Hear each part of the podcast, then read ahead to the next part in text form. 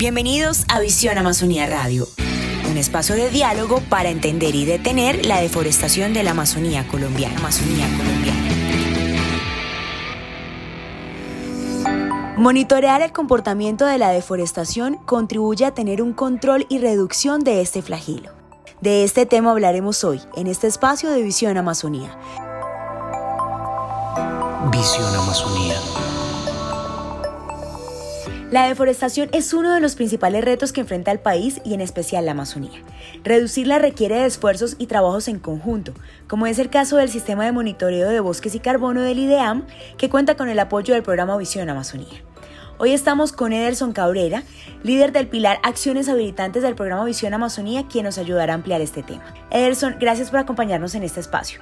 Cuéntenos a qué hace referencia el sistema de monitoreo de bosques y qué se ha podido determinar con él.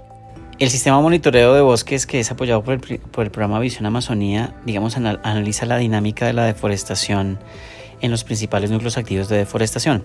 En estos análisis hemos identificado que la deforestación está asociada principalmente a las temporadas secas de los años, que es el primer trimestre y el cuarto trimestre de cada año porque en las temporadas secas eh, es más fácil acceder a las áreas de bosque natural y el proceso de deforestación o de transformación de las áreas de bosque se desarrolla de una, de una manera más fácil.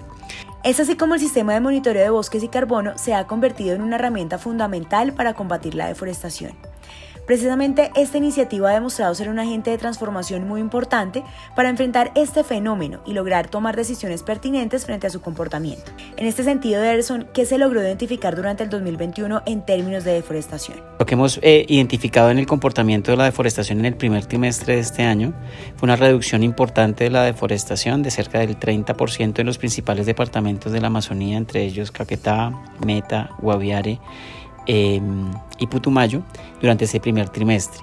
En el segundo trimestre, eh, aunque es un, trimestre más eh, con presencia de temporada de lluvias, eh, identificamos un descenso no tan acentuado de la deforestación y lo que nos permite identificar esto es que en el primer semestre del año 2021 identificamos una reducción de cerca del 28% en la deforestación comparado con el mismo semestre del año 2020.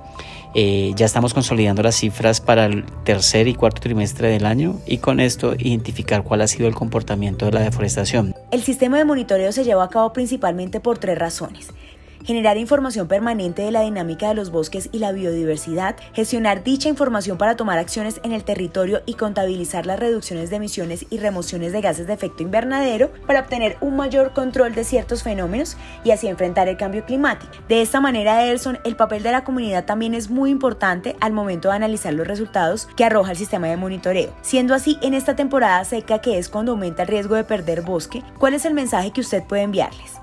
No obstante, en este mes de enero del año 2022 se juega mucha, mucha, en mucha parte las cifras de deforestación de este año, por lo cual hacemos un llamado muy importante a las comunidades del arco noroccidental de deforestación de la Amazonía en departamentos como Meta, Caquetá, Guaviare y municipios específicamente como Mapiripán, San José del Guaviare, eh, San Vicente del Caguán, Cartagena del Chairá, para que no realicemos quemas que salgan de control, para que no realicemos eh, talas en áreas de montaña o en áreas de bosque natural que luego se van a ver reflejadas en disminuciones ostensibles en la disponibilidad de eh, un recurso tan importante como el agua para la disponibilidad tanto de nuestros sistemas productivos como de los ecosistemas naturales de los cuales nosotros dependemos.